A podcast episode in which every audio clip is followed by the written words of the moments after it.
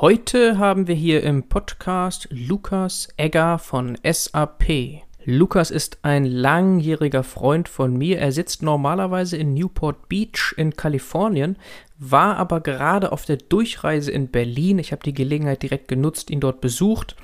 Und da haben wir dann auch dieses Gespräch hier aufgezeichnet, face to face, kann man auch auf YouTube sehen.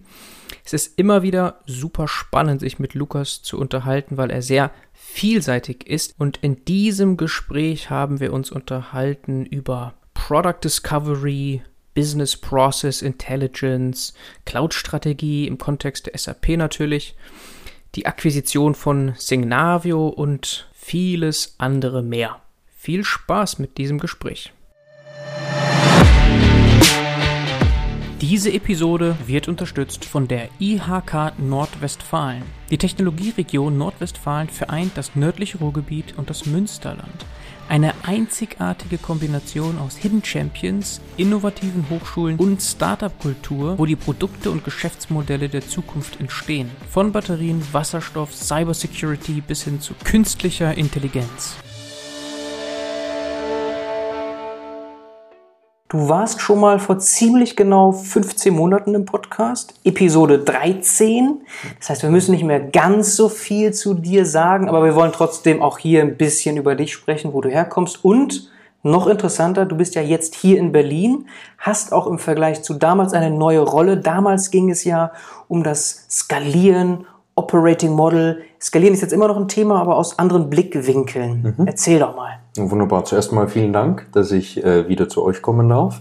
Das freut mich sehr. Das ist korrekt. Beim letzten Mal, als wir diskutiert haben, haben wir viel darüber gesprochen, wie kann man effizient Teams skalieren, auch in einer Art, äh, in der nicht nur die Technologie und das Product Management vorwärts getragen werden, sondern auch äh, speziell in Kultur investiert wird und ein Cloud-Native Mindset äh, erstellt wird, weil wir immer sozusagen davon ausgegangen sind oder das äh, so gelebt haben, dass ein bisschen so wie Conway's Law, so wie du deine Organisation aufsetzt, so wie die Kultur es auch vorlebt, das wird sich im Produkt manifestieren. Und das ist natürlich mhm. für eine Firma, die bald 50 Jahre alt ist, ist es essentiell, sich in diesem Bereich auch nicht nur zu positionieren, sondern auch mit der Zeit zu gehen, weil natürlich die Herausforderungen sich auch ändern. Mhm. Und das führt jetzt vielleicht auch ein bisschen in die neue Rolle, die ich jetzt äh, übernommen habe. Seit äh, ist äh, fast einem Jahr. Fast ein Jahr. Also no, so neu nicht mehr, aber genau, jetzt ja, ja. im Vergleich zur 13. Episode ist es halt dann noch Korrekt. Ja.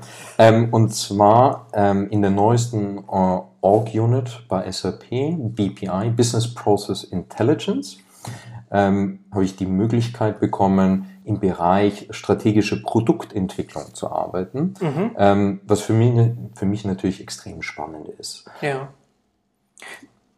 was ich eben nicht gesagt habe, wenn wir sagen, du bist jetzt in Berlin in einer neuen Rolle.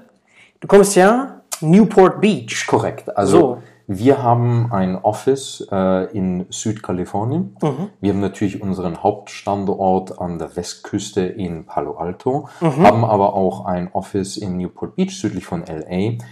Ähm, in diesem Office wurde eben dann auch eine neue Org aufgebaut. Ähm, jetzt lebe ich und arbeite ich normalerweise eben immer noch in Newport Beach, habe aber mit BPI auch ein Team hier in Berlin. Und das war jetzt eine, äh, eine, Möglichkeit, nach über einem Jahr Homeoffice und Covid ja. Kollegen kennenzulernen, das neue Team kennenzulernen, mit den Leuten auch wirklich zu arbeiten. Das gibt dem Ganzen natürlich noch mal eine ganz andere Qualität und ähm, wir haben zum Beispiel jetzt bei uns im Konzern Flex 100, das heißt auch die Möglichkeit langfristig Homeoffice als, als Teil unserer Arbeits Welt zu haben, aber ähm, ist natürlich trotzdem was ganz Besonderes, wenn man auch mit den Leuten direkt arbeiten kann. Mhm. Genau. Und vielleicht noch ein Satz zu deinem Background. Berlin ist auch nicht ganz fremd. Du warst viele Jahre hier in Berlin. Das ist so ein bisschen dein zweites Zuhause. Das weiß ich, weil wir uns hier kennengelernt haben. Vor vielen, ah, vielleicht 15 Jahre. Das ist korrekt. ähm, wie soll ich sagen, es ist so ein Gravitationszentrum, das ja. man dann irgendwie wieder, in das man wieder hineinfällt ähm, nach dem Studium gleich in den Bereich Data Science, Machine Learning gegangen und dann auch mit eigenen Startups hier natürlich in der Startup-Szene viel gearbeitet, äh, Firmen groß, groß, aber hochgezogen, Team skaliert und ich würde sagen, das ist auch der rote Faden. Ähm, wie kann ich eine Idee in die Realität wuchten? Weil ich glaube, das ist immer noch die, die schwierigste Aufgabe und da gibt es verschiedene Schichten. Ne? Also die Arbeit mit fünf Leuten unterscheidet sich natürlich komplett von der Arbeit mit 100 Leuten. Mhm. Es, das Interessante daran ist, der Name ändert sich nicht. Und man selbst hat auch nicht das Gefühl, dass man sich stark ändert, aber tatsächlich gibt es wirklich äh, Brüche. Ja? Also, der Name der Firma, das meinst du? Nein, ich meinte damit jetzt sozusagen, wie mit den Leuten, wie sie skalieren, ändert sich, wie man zusammenarbeiten muss. Das ja. Operating Model, wie man miteinander mhm. umgeht. Das war ein Thema. Das hatten wir schon mal. Genau, das und das ist natürlich, ähm, das hat sich da verändert. Aber das ist quasi meine Spezialität. Und jetzt darf ich das im Bereich Product Discovery machen, den ich besonders spannend finde. Product Discovery. Und BPI hast du erwähnt. Was wollen wir denn vielleicht mal zuerst genauer beackern? Vielleicht Product Discovery und dann kommen mhm. wir zu BPI, weil ich glaube, bevor wir die Aufgaben verstehen, müssen wir so ein bisschen hier grundlegende Sachen noch klären. Ja, so Product ja. Discovery, da kann man sich was drunter vorstellen. BPI sogar vielleicht, kam auch im Podcast hier ein paar Mal vor, aber haben wir nie so auch abgegrenzt von anderen Natürlich. Keywords in dem Bereich. Vielleicht kannst du das mal heute machen. Genau, ich glaube, das ist auch etwas, ähm, einer von, von den Begriffen, wo jeder so ein bisschen auch Wunschdenken manifestieren und, und hineinarbeitet. Ja. Ich würde sagen, im Großen und Ganzen um was geht's. Für uns als Firma ist BPI, Business Process Intelligence, ein neuer Bereich, den wir jetzt strategisch aufgebaut haben. Mhm. Und es ist etwas, was es noch nicht seit 50 Jahren gibt. Ne?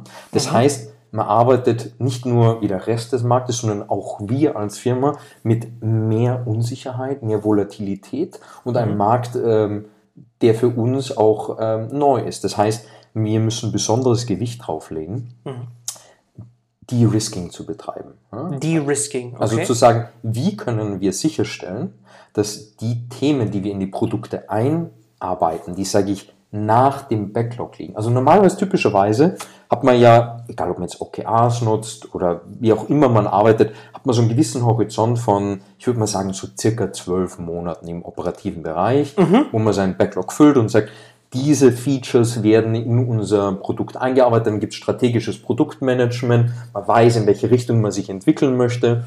Aber ich sage mal, genau dieser Horizon 2, 3, ich weiß, wo ich in fünf bis sieben Jahren gerne wäre, ja. versus ich weiß, was ich in den nächsten zwölf Monaten ins Produkt baue. Da dazwischen, also genau nach dem Backlog und sozusagen vor der Vision, ist diese sozusagen dieses unklare Feld, mhm. wie kann ich die Ideen in das Produkt über, übersetzen, wenn ich, speziell wenn ich in einem Bereich arbeite, wo noch nicht quasi sich de, seit 20 Jahren quasi die, die, ähm, ja, die Pain Points, aber auch die Product Offering schon ausartikuliert haben. Ja? Okay, das also ist ein schönes Bild. Also, also zwischen diesen beiden genau. Horizonten, weil man genau. spricht ja auch oft von diesen Horizonten, verschiedene Prozentsätze sind da immer wie so Best Practices Management 80, 10, 10 oder so, wie man die Horizonte verteilt.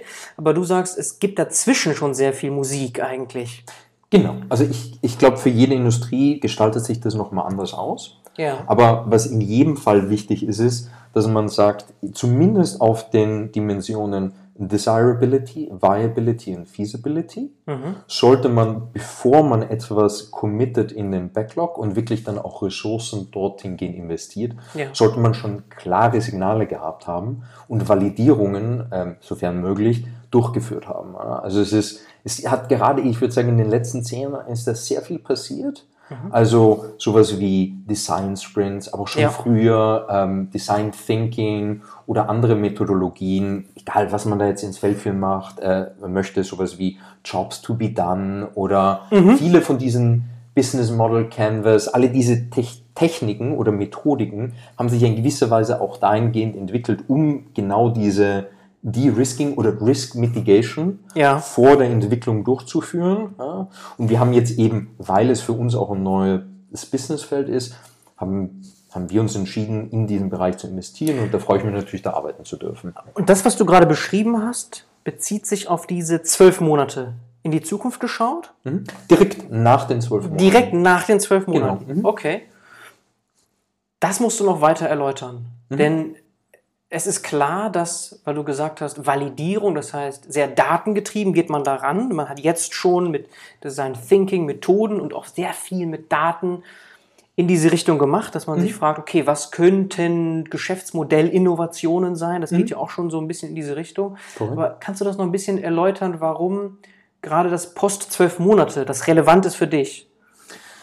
Mm, also in unserem konkreten Fall hat es sicherlich damit zu tun, dass es ein sehr dynamischer Markt ist, in dem gerade jetzt unglaublich viel passiert, in mhm. dem sich sehr viele Player positionieren ja. ähm, der für uns als Firma von strategisch großer Wichtigkeit ist. Und die Übersetzung von einem 5-7-Jahres-Ziel in das Taktische sozusagen, was im Backlog landet, dann natürlich sehr wichtig ist. Ja. Mhm.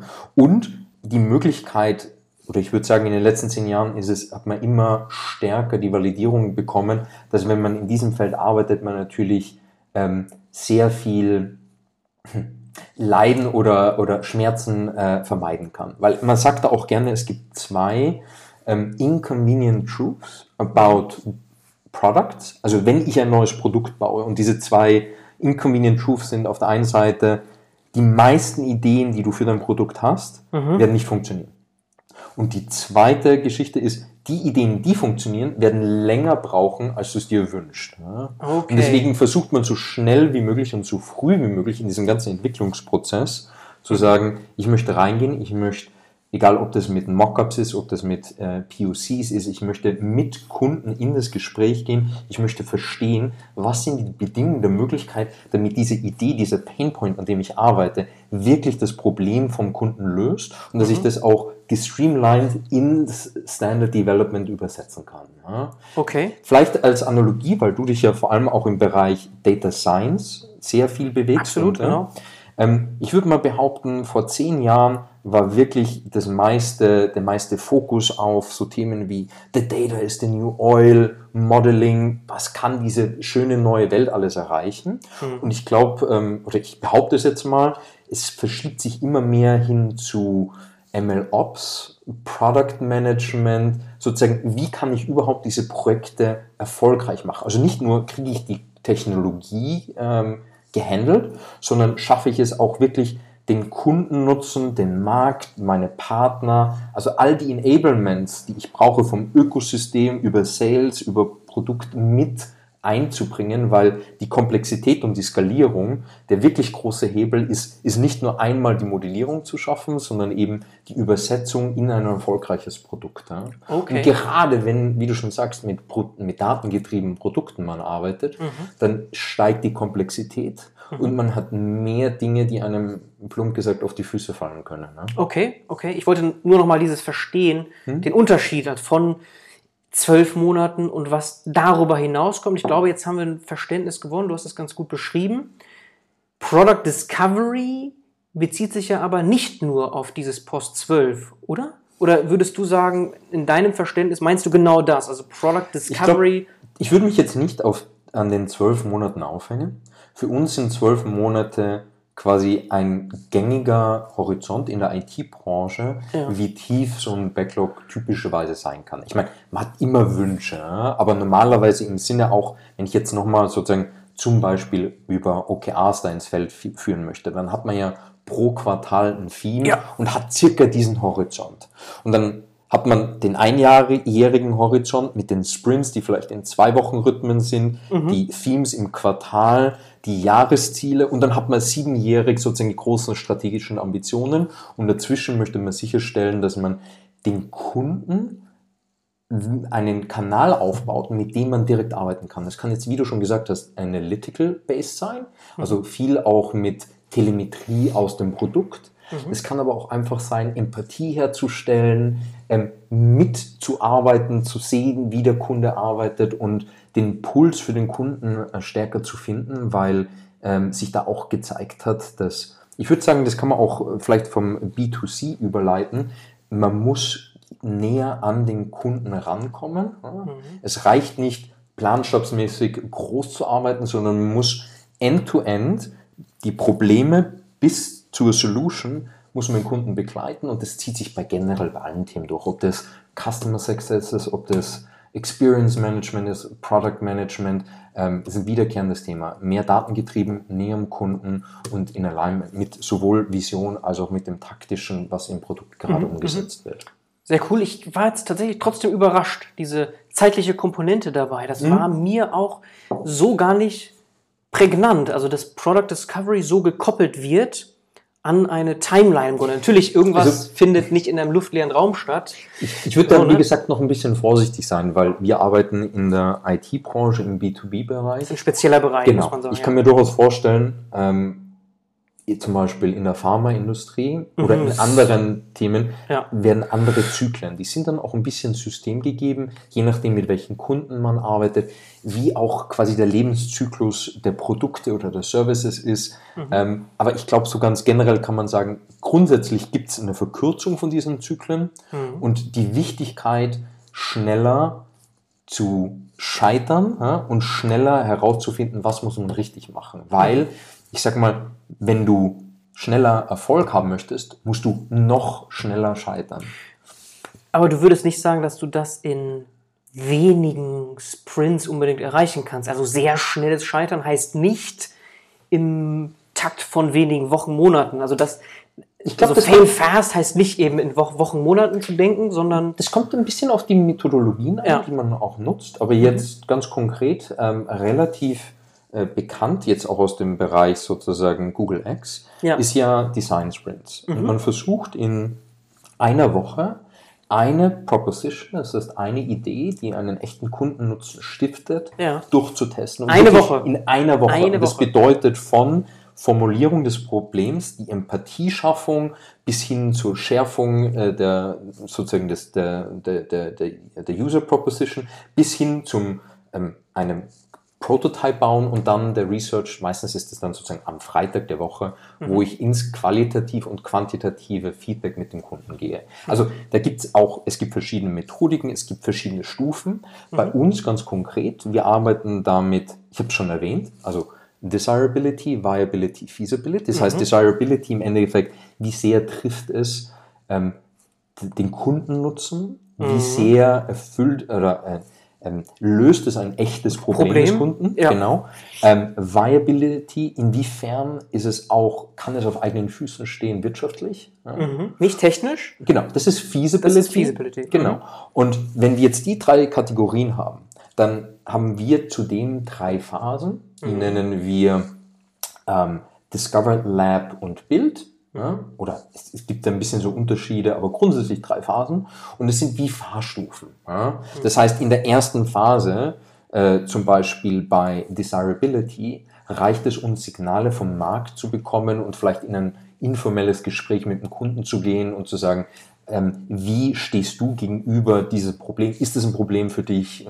Da geht es noch nicht sozusagen zwei Kilometer in die Tiefe, aber dann, wenn wir von der Discovery in, sozusagen in die Lab-Phase übergehen, muss natürlich die gleiche Idee eine Stufe tiefer weitergeschärft werden. Und dann Bildphase ist die Phase, die quasi die Ideen, die es bis dorthin geschafft haben, die bis dorthin leben, mhm. in die Produktion übersetzen. Das heißt, dass sie im Standard Development dann auch wirklich im, im, im Produkt ankommen können. Okay, jetzt haben wir es ziemlich allgemein verstanden mit dem Background IT.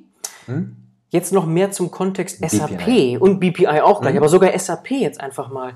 Warum ist das für SAP interessant? Sind das jetzt Kundenprojekte? Nein, eher nicht. Sind das vor allem interne Sachen? Auch nicht. Also Sag, unser Team arbeitet wirklich an im Bereich BPI, also Business Process Intelligence, ja. unsere neueste äh, Organisationsunit. Ähm, ich glaube, viele haben das wahrscheinlich auch mitbekommen, dass ähm, dieses Jahr Signavio oh, da müssen gekauft, wir auch gleich gekauft worden ist. Stimmt. Ja. Ja. Ähm, das heißt, wir haben einen Champion in der Branche gekauft, ähm, mit dem interne Projekte zusammenzubringen, um in diesem Bereich sich positionieren und arbeiten zu können. Und wir gehen sogar so weit, dass wir sagen, ähm, diese Unit, unsere Unit BPI, hat eine zentrale Bedeutung im strategischen Kontext von ganz SAP. Von ganz SAP, okay. Mhm. Business Process Intelligence, genau. neue Unit. Ich, ich vielleicht, weil ich glaube, also ich, ich, arbeite da jeden Tag, aber was bedeutet das überhaupt? Ich glaube, ich, ich mache da mal so. Ich fange mal sozusagen relativ äh, weit oben an und wir können dann, sozusagen, du kannst dann nachschärfen, je nachdem, genau. wo es dich interessiert. Ähm, ich glaube, was was man nicht erst seit Covid weiß oder jetzt fühlt, ist, wir haben schon immer gesagt, Digitalisierung ist wichtig. Ja. Aber ich würde behaupten, dass viele Firmen, ich möchte nicht sagen leichtfertig, aber ich möchte schon sagen so, ja, Digitalisierung werden wir machen, ist, ist auf jeden Fall ein Thema, aber das war tomorrow's problem. Ja. Und wenn man gefühlt noch ein Jahr oder zwei Jahre für seine Digitalisierungsagenda hatte, dann ist spätestens seit, ähm, seit Covid Digitalisierung etwas, was gestern passieren muss. Ja? So. Was bedeutet Digitalisierung in dem Zusammenhang auch oft? Ich, ich fange vielleicht nochmal noch einen Sprung weiter vorne an. SAP, wir bauen B2B-Software, die dafür sorgt, dass Firmen besser arbeiten können. Also mhm. wir sagen sozusagen, the best uh, companies run SAP. Ja? Mhm. Egal, ob das jetzt Kern-ERP-Software ist, ob das HR oder andere oder Procurement und so weiter sind. Mhm. So. Und ich, ich glaube schon auch, man darf das äh, einfach mal so sagen, jede Technologie und jedes Produkt ist so ein bisschen Kind seiner Zeit. SAP fast 50 Jahre alt. Wir sind zu einer Zeit auch groß geworden, als es wichtig war, Prozesse skalierbar, robust und compliant in eine Welt auszurollen, als Digitalisierung noch was ganz was Neues war. Das heißt, überhaupt eine compliant äh, Gewinn- und Verlust äh, am Ende abgeben zu können, ist schon mal ein Erfolg. Und wenn ich eine Logistik-Chain habe, die sich über drei Länder erstreckt und Dutzende von Firmen involviert, all diese Dinge überhaupt auf einem auf einer Skala hinzubekommen, dass man die größten Firmen der Welt beliefern kann, das war mal die Kernproposition, die SAP lange Zeit geliefert hat. Ja. So, jetzt sind wir in einer Welt, wo in gewisser Weise Digitalisierung und das schon Table Stakes ist. Wir wissen, wir brauchen uns, das ist vorbei.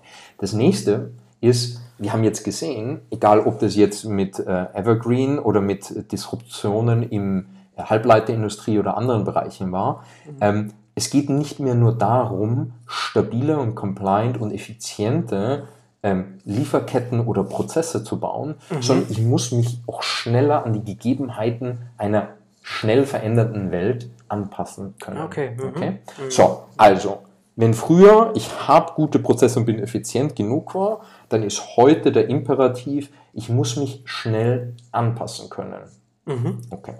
Ähm, dieses schnelle Anpassen war lange Zeit nicht Kernthese quasi der Software in diesem Bereich. Ja. Mhm. Das heißt, ich muss für Anpassung, muss ich ja einen sozusagen Evidence-Based Feedback Loop ziehen können. Das heißt, ich muss es verstehen, es monitoren, ich muss es analysieren, ich muss es verstehen, interpretieren, ich muss es, ich muss es dann Veränderungen herbeiführen, also eine Systemänderung, eine Prozessänderung und dann natürlich auch noch monitoren, um zu sehen, ob diese Veränderung auch zielführend war.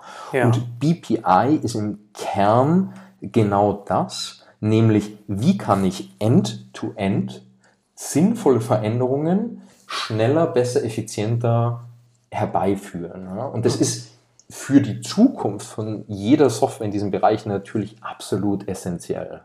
Und mhm. da kommt jetzt dieses Thema hinein, warum das auch für die größere Strategie von SAP wichtig ist.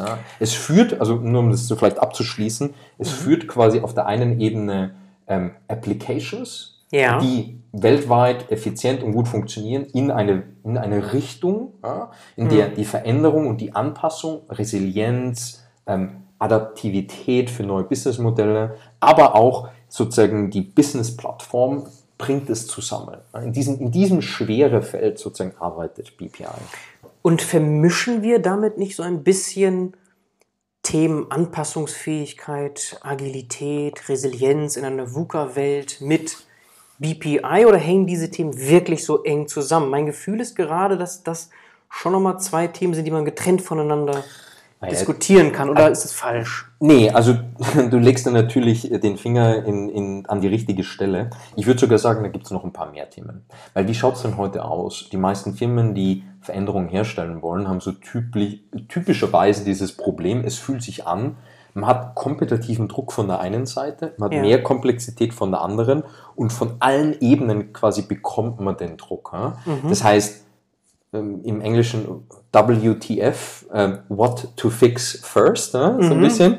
Ähm, wie gehen Firmen heutzutage mit diesem Problem um? Also entweder sie kaufen sich Consultancies ein, ja.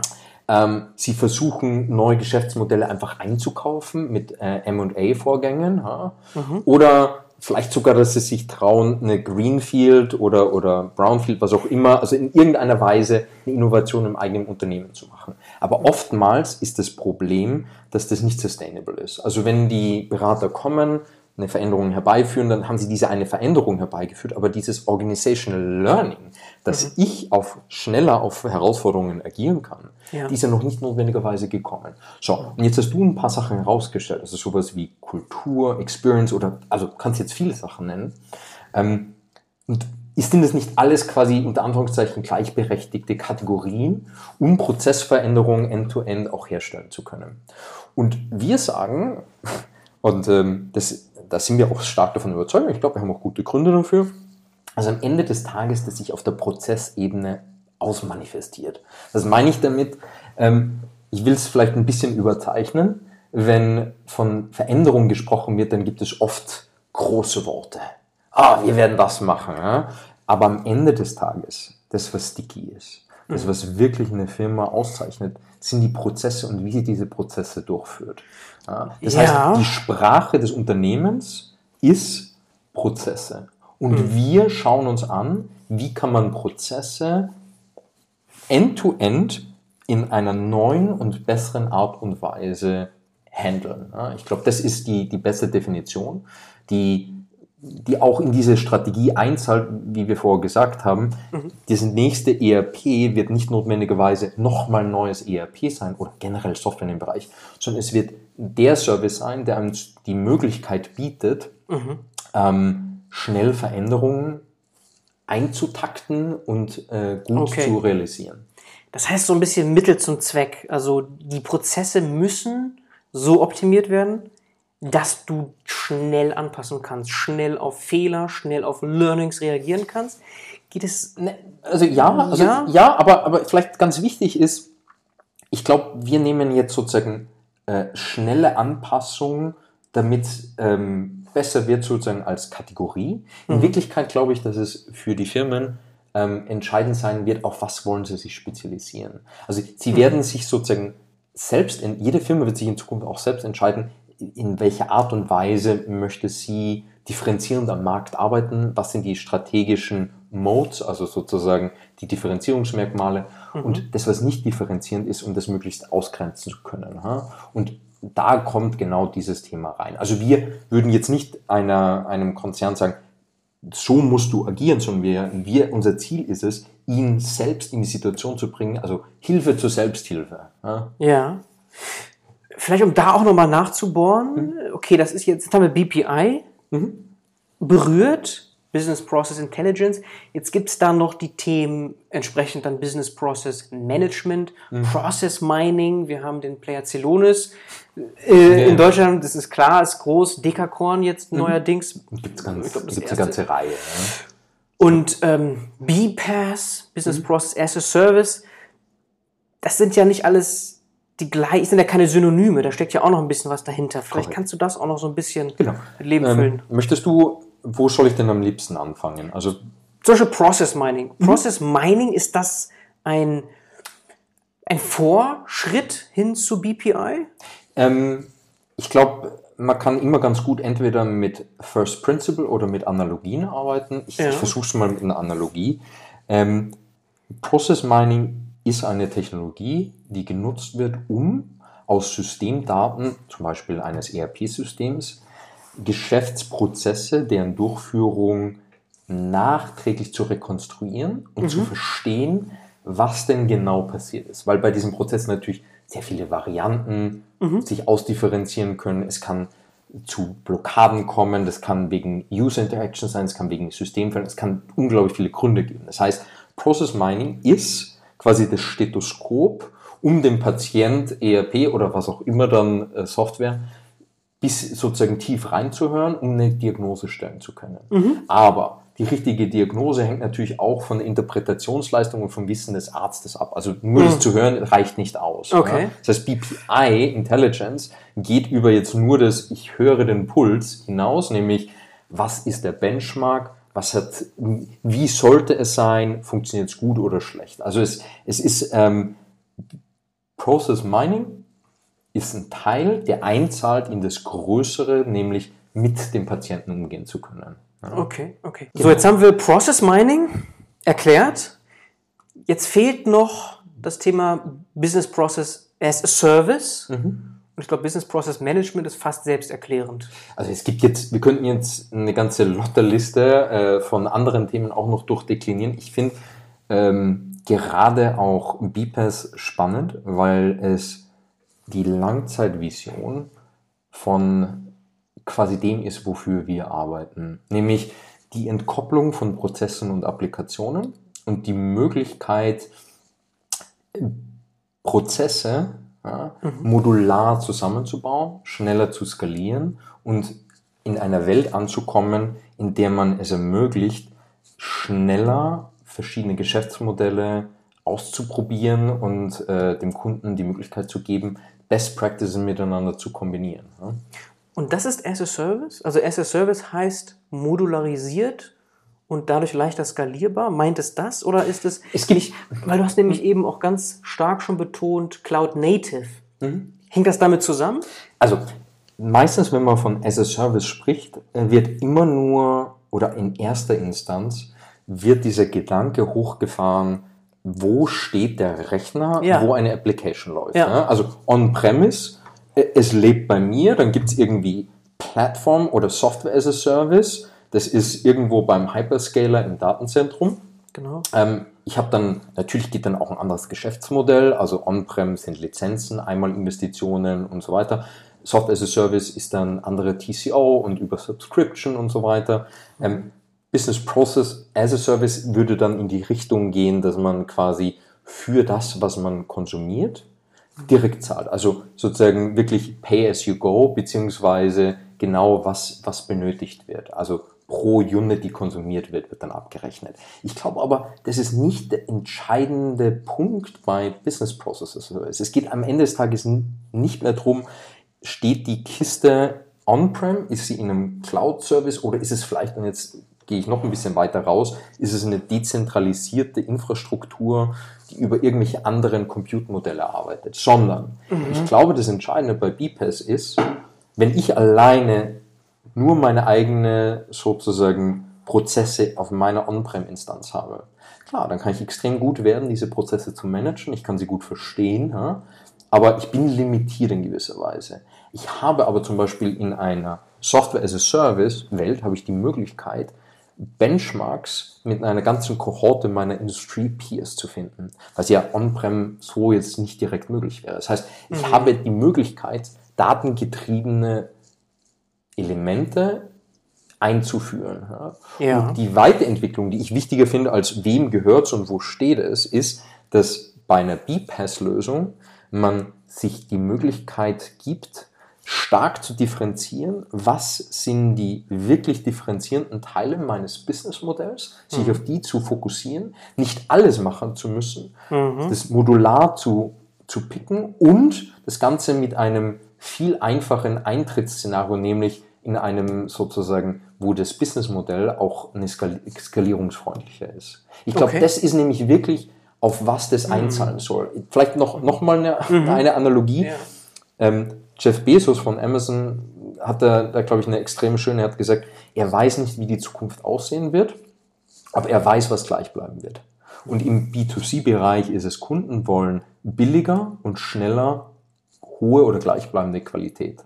Und mhm. ich glaube, man kann die gleiche Analogie aufmachen für den B2B-Bereich, nämlich sagen, es geht um hohe Effizienz mhm. ja, in, mit vielleicht mehr Resilienz oder mit mehr Anpassungsfähigkeit zu niedrigeren Kosten. Ja. Mhm. Und um das geht es dann im Endeffekt, dass ich eben die Möglichkeit, den, unseren Kunden die Möglichkeit biete, sich stärker auf das zu spezialisieren, was sie einzigartig macht und ihnen die Möglichkeit gibt, schneller und billiger zu skalieren, weil es modularer wird. Das okay. wäre die Langzeitvision. So, und um das jetzt sozusagen wieder zurückzubringen, BPAS ist, glaube ich, eine folgenrichtige und schöne Vision. Ja, mhm.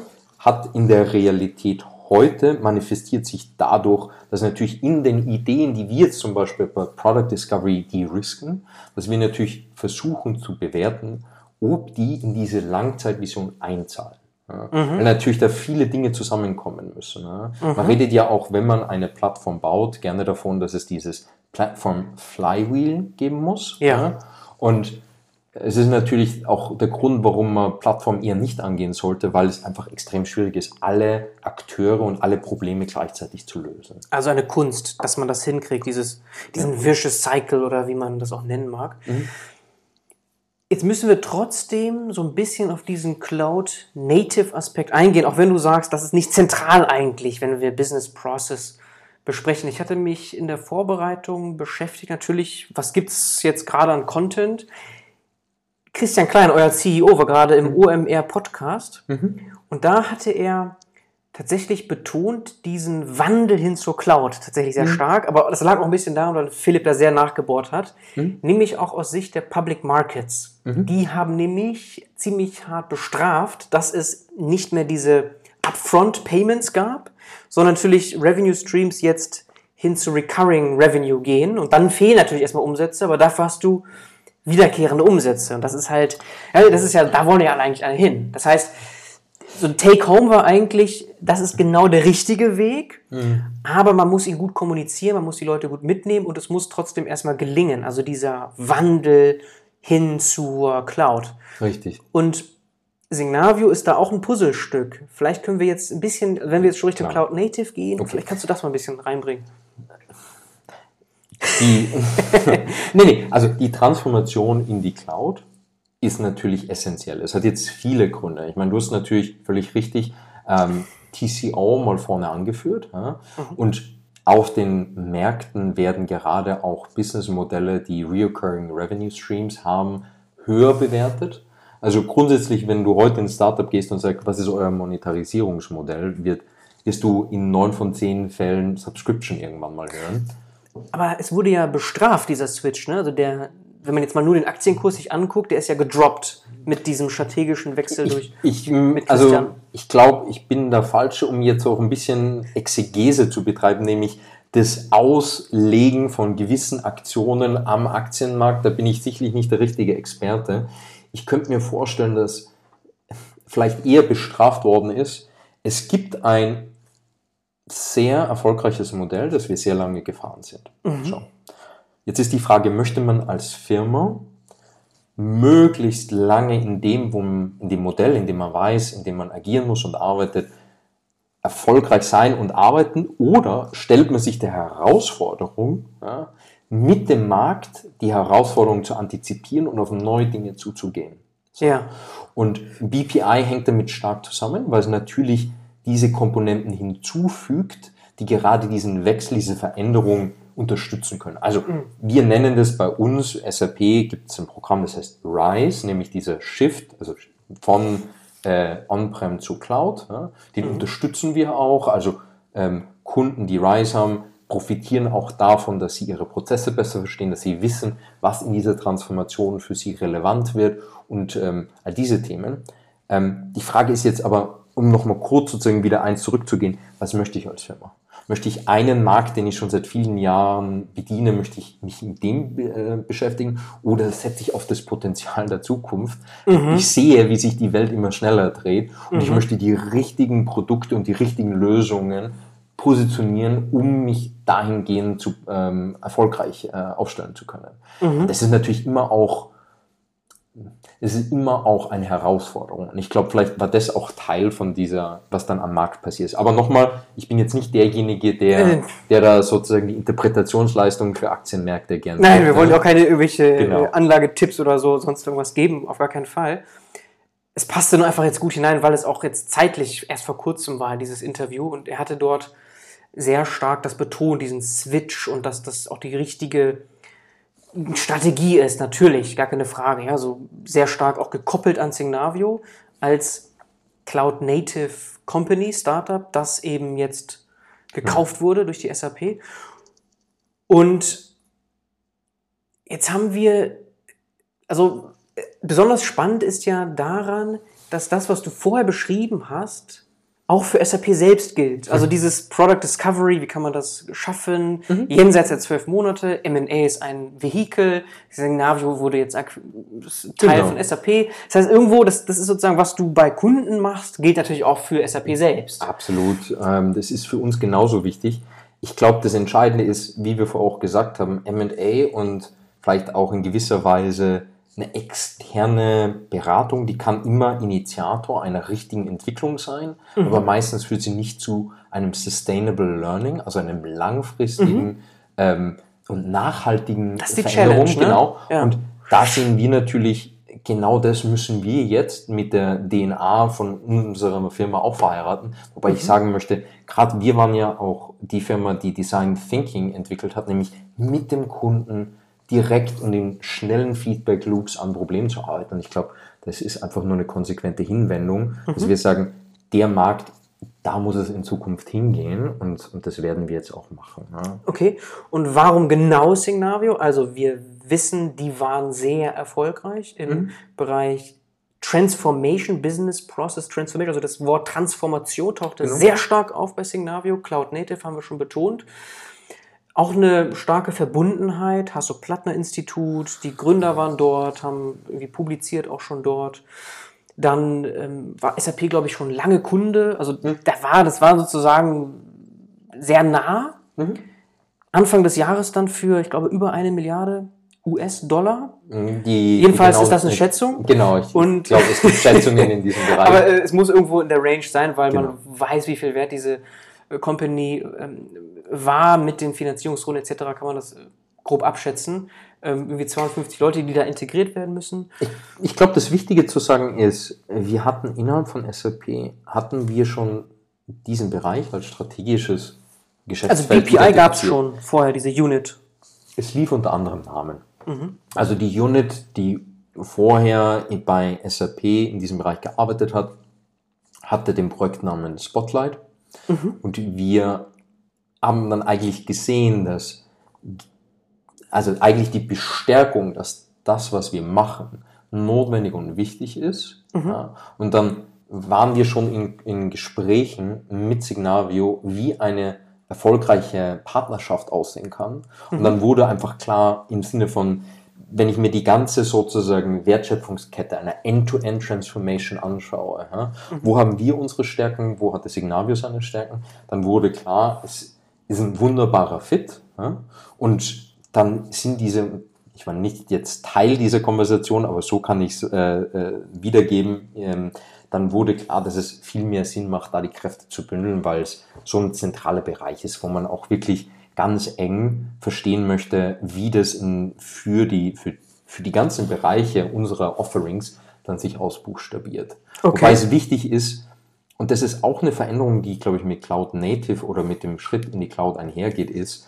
ähm, SAP steht jetzt einer Welt gegenüber, die immer heterogener wird im Sinne von IT-Setup, egal ob das I, ähm, IoT ist, ob das ML ist, ob das TPU sind, ob das egal was ist, du, du kannst beliebig viele sozusagen neue Businessmodelle und neue Wertschöpfungsketten damit reinführen. Ja. Wir wissen, dass wir in ganz vielen Industrien tiefes Domänenwissen haben und erfolgreich mit unseren Kunden arbeiten. Mhm.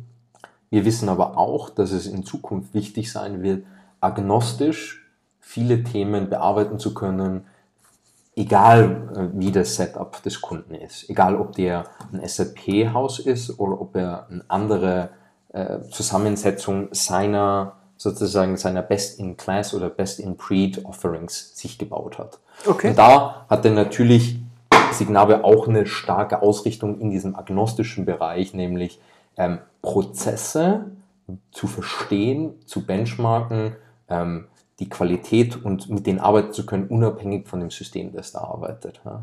Mhm. Und das ist für uns natürlich auch weiterhin ein, oder das ist für uns auch extrem wichtig. Ja. Okay, und wir haben ja damit angefangen, dass du eine neue Unit jetzt, eine neue Position auch hast, hier in Berlin. Und das äh, gerade in äh, Newport Beach und, und in Berlin. Genau. Tatsächlich genau. auch noch in anderen Locations haben wir, also haben wir jetzt bei der sozusagen Product Discovery Kollegen, aber das sind die zwei äh, Hotspots. Wichtigen Spots für BPI. Genau. Nee, sorry, für, für die Pro Product, Product Discovery. Okay. Genau. Und, und BPI ist Würdest du sagen, nein, stimmt Nein, nicht? BPI hat sicherlich seinen größten Standort in Berlin. Schon, ne? Genau. Ja, ja, genau. Aber es gibt dann, da gibt es noch deutlich mehr äh, also Bereiche, in denen wir arbeiten. Ich habe aber noch nicht alle Kollegen kennenlernen dürfen in, an der Ostküste oder in den verschiedenen Locations in Europa oder im Meer. Okay, aber jetzt so für dich relevant, vorher, du hast ja gesagt, Spotlight, das war Mhm. so ein internes Projekt, ein Versuch, Signavio zu kopieren. Nein, das kann man so nicht sagen, aber Nein, sonst, sonst wäre Nee, wär dein Match ja nicht so gut komplementär Okay. gewesen. Also Okay. wir, hatten, wir hatten klare Unterschiede und vielleicht ohne da jetzt zu sehr in die Details zu gehen, Mhm. aber ähm, ich kann vielleicht, vielleicht einen Bereich, ja, also es gibt äh, für ähm, unsere Kunden, gibt es zum Beispiel zwei Offerings im Bereich ähm, Process Insights und Process Intelligence. So. Process Insights kommt von der Seite, die, sag ich mal, intern wir vorher schon bearbeitet haben. Process Intelligence ist ein, ist ein Produktbereich von Signavio. So. Ich fange jetzt wieder mal mit einer Analogie an.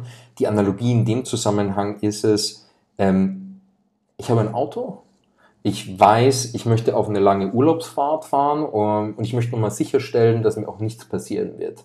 Ich werde nicht sofort zum Mechaniker und sagen, bitte ähm, auf die Hebebühne und dann einfach mal drei Stunden alles durchleuchten, sondern ich werde zuerst mal sagen, einen Grundcheck bitte. Einmal kurz sozusagen anschließen, Fehlercodes auslesen, gibt es irgendwelche Warnlampen und erst dann tiefer gehen. Und so ist es halt auch bei uns, dass wir sagen, es gibt verschiedene Ebenen. Ja? Und die erste Ebene wäre jetzt im Process Insights Bereich zu verstehen, was sind grundsätzlich die Kategorien oder Bereiche in den Prozessen, ähm, wo vielleicht Warnlampen oder Optimierungspotenziale sind. Okay. Und dann kann man immer noch entscheiden, äh, zahlt es sich aus oder nimmt man sich jetzt oder an wann auch immer vor oder nach dem Urlaub die Zeit, ähm, die Hebebühne nach oben zu fahren und dann tief in jeden Bereich auszuleuchten und dann Optimierungen zu fahren. okay, auszuleuchten, deswegen Spotlight, das passt okay, und was genau ist eigentlich deine Rolle dabei? Wir haben jetzt gesagt, neue Unit, Product Discovery, so, du hast irgendwie so Mhm. Also eine in der, Titelrichtung, genau, in der Unit. Innovation, so in die Genau. Richtung gehst du, Special Projects war damals.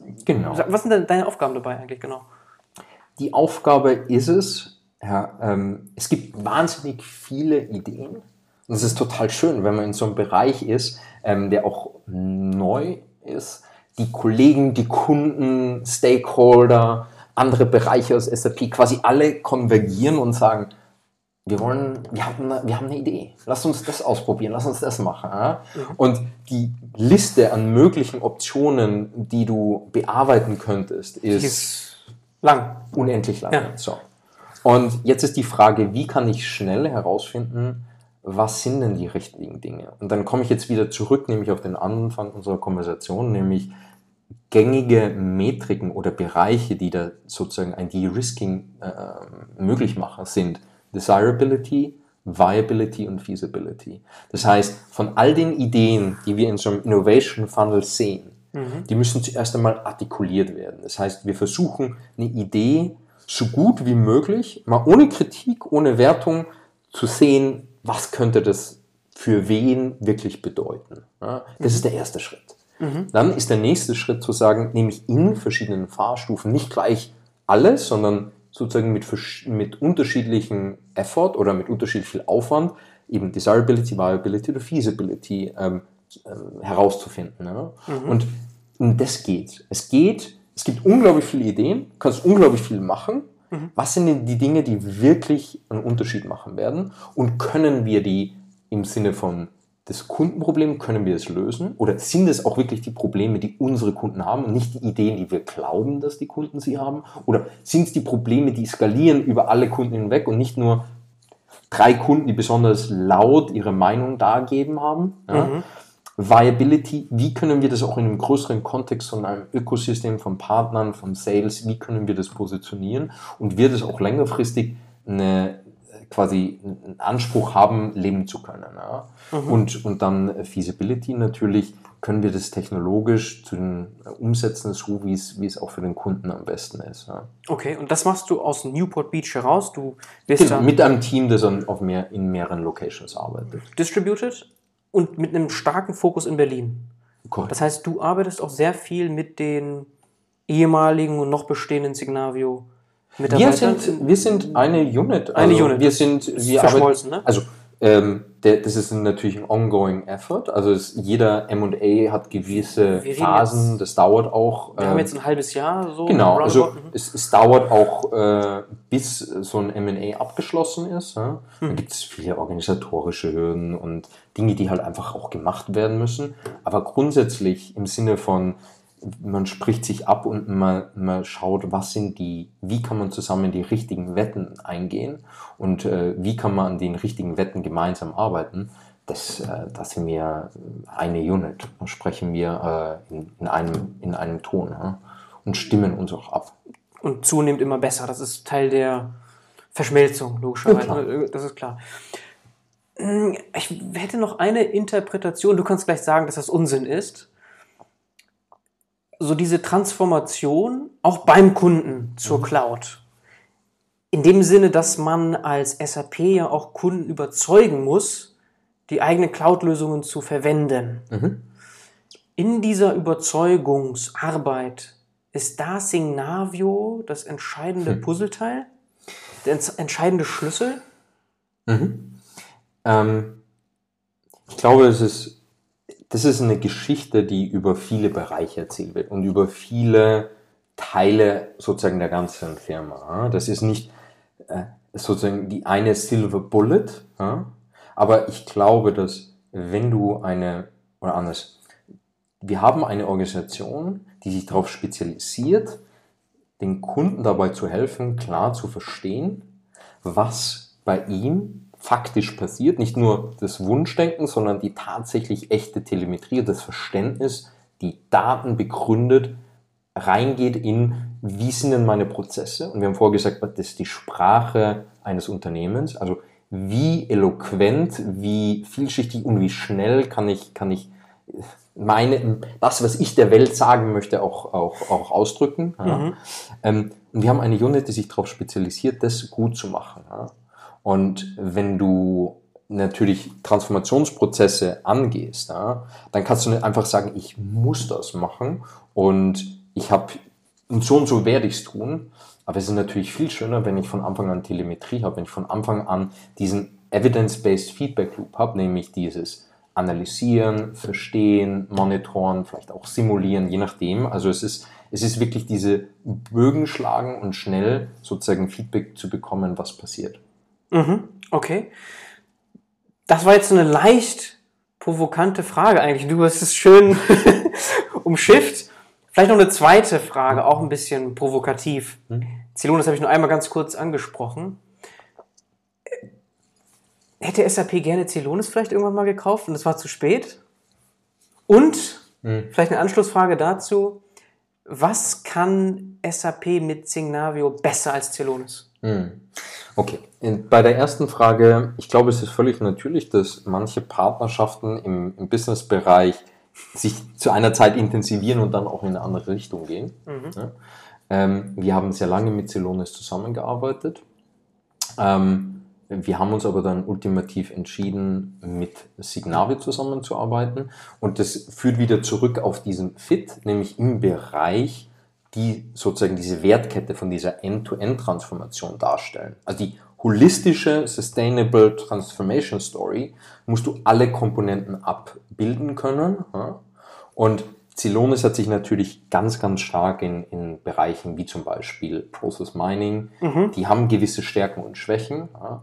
Und wir sehen den besseren Fit mit Signavio, die quasi komplementieren unser Portfolio äh, optimal. Okay, Und okay, okay. ob es da jemals sozusagen zum früheren Zeitpunkt ja, opportun gewesen wäre oder der Wunsch bestand, ähm, hier sozusagen das. Das äh, ist im Nachhinein weiß ich ohnehin, also Genau. hätte, hätte, hätte, Fahrradkette, so, das ist irrelevant, aber das Spannende ist ja, dass eben, du hast ja gesagt, partnerschaftlich und Celonis ist in Deutschland München, das ist jetzt auch nicht, also das ist irgendwo ja sehr naheliegend dann so ein bisschen, ne? Das ist also, Klar, aber da ist vielleicht auch wichtig zu wissen, dass was jetzt äh, Business Process Management oder diese ganze Industrie betrifft, ja, die ist ganz, ganz stark in Zentraleuropa vertreten ja und, erstaunlich, und ne? äh, Nordamerika, also eigentlich USA. Ja, Ähm, ich möchte jetzt nicht äh, Falsches sagen, aber ich glaube, so Pi mal Daumen spricht man bei den zwei Märkten von 80 Prozent des Gesamtmarkts. Ja, also es ist, ähm, ja. Das wird sich auch noch ändern, aber ich glaube, momentan hat man da auch einen ganz klaren Fokus. Also es ist auch dann kein Zufall, dass jetzt einer von den großen anderen Playern ebenfalls in Europa oder in, in, in Amerika sitzt. Mhm. Okay. Und was sagst du zu dem Thema Execution Management Plattform? Ich glaube, so in diese Richtung brandet sich jetzt zunehmend Celonis weg von dem reinen, weil du hast gerade gesagt, Process Mining, mhm. so in diese Ecke geschoben. Hat da SAP mit Signavio auch schon die Antwort, wenn es Richtung so Execution Management Plattform geht? Im Grunde, naja, wie, das, das ist, das ist das. Naja, also, das ist ein anderer Name für. Naja, es ist unser Kerngeschäft, die Prozesse auszuführen. Das ist dort, wo wir herkommen. Ja. Also, wir haben schon das ERP, das die Prozesse okay. ausführt. Fair ja. enough. Ähm, das ist für, für uns, wir kamen sozusagen aus einer anderen Richtung. Ja.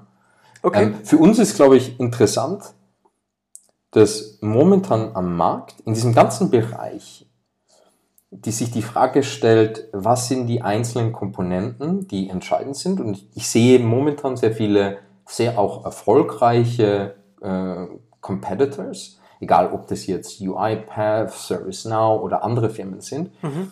die haben sich aber bisher wirklich auf Teilbereiche spezialisiert, sehr erfolgreich. Mhm. Ja. RPA oder wie auch immer.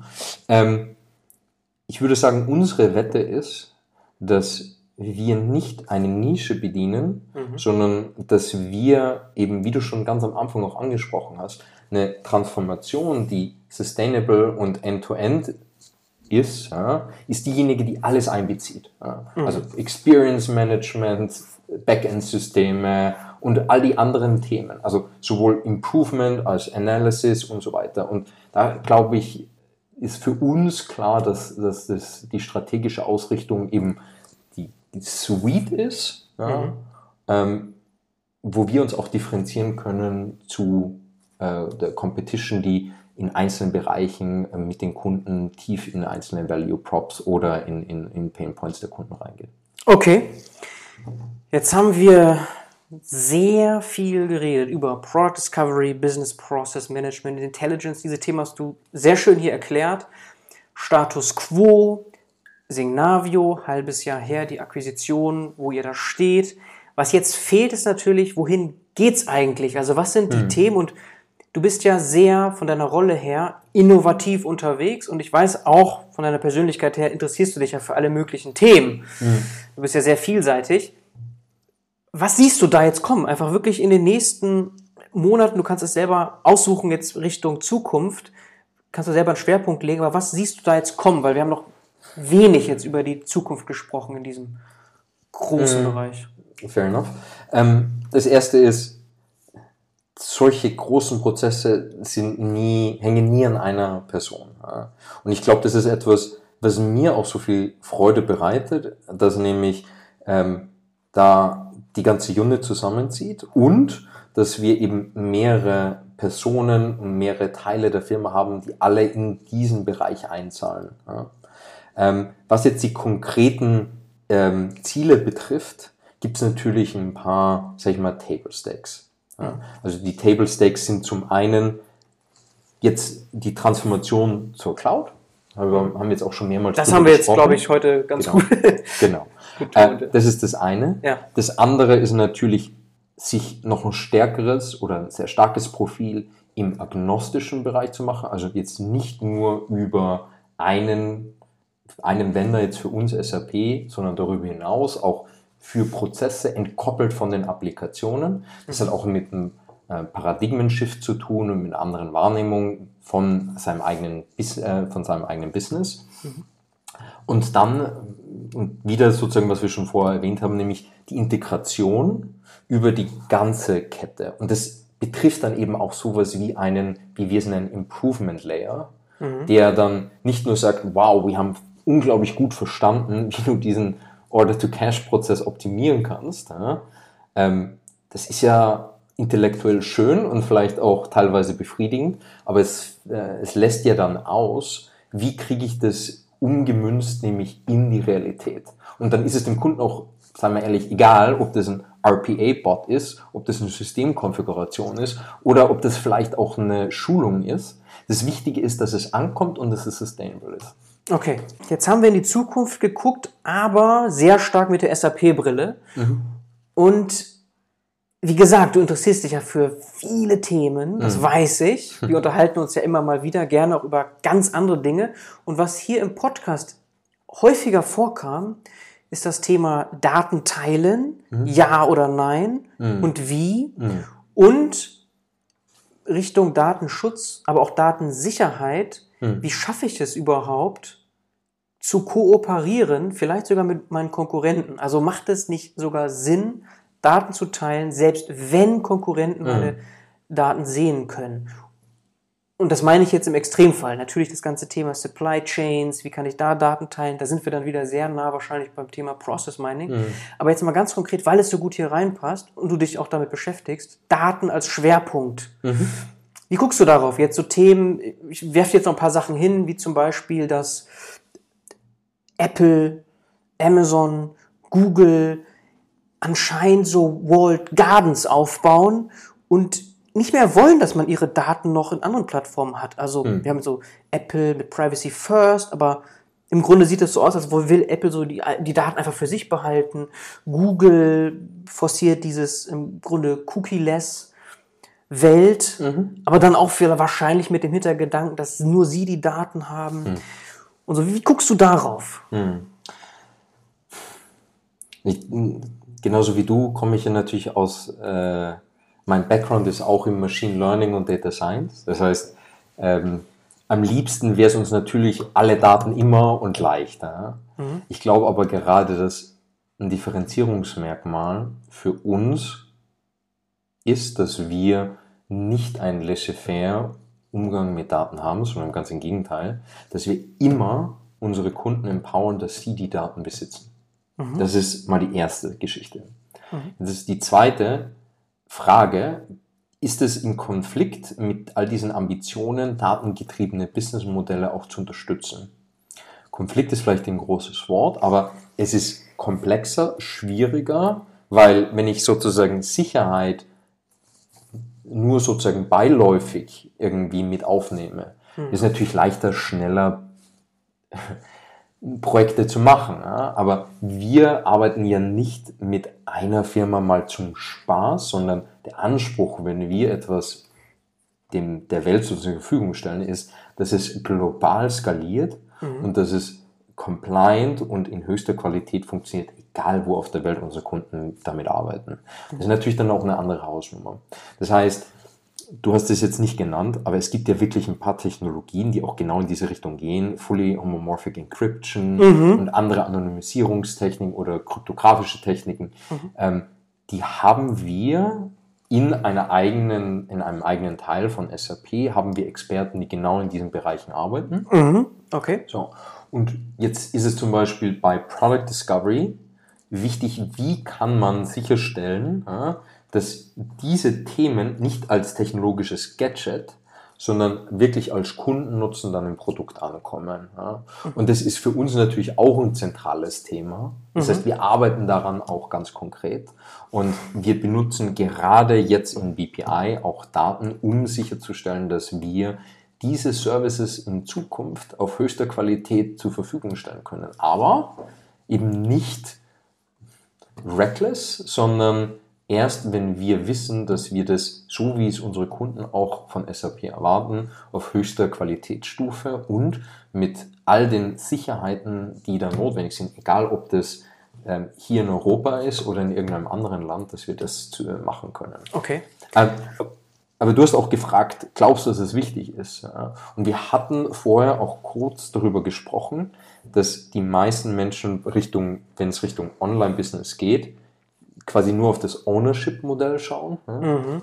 Aber dass ich glaube, dass der Fokus sein muss, was enabled es für äh, Capabilities für den Kunden. Ja.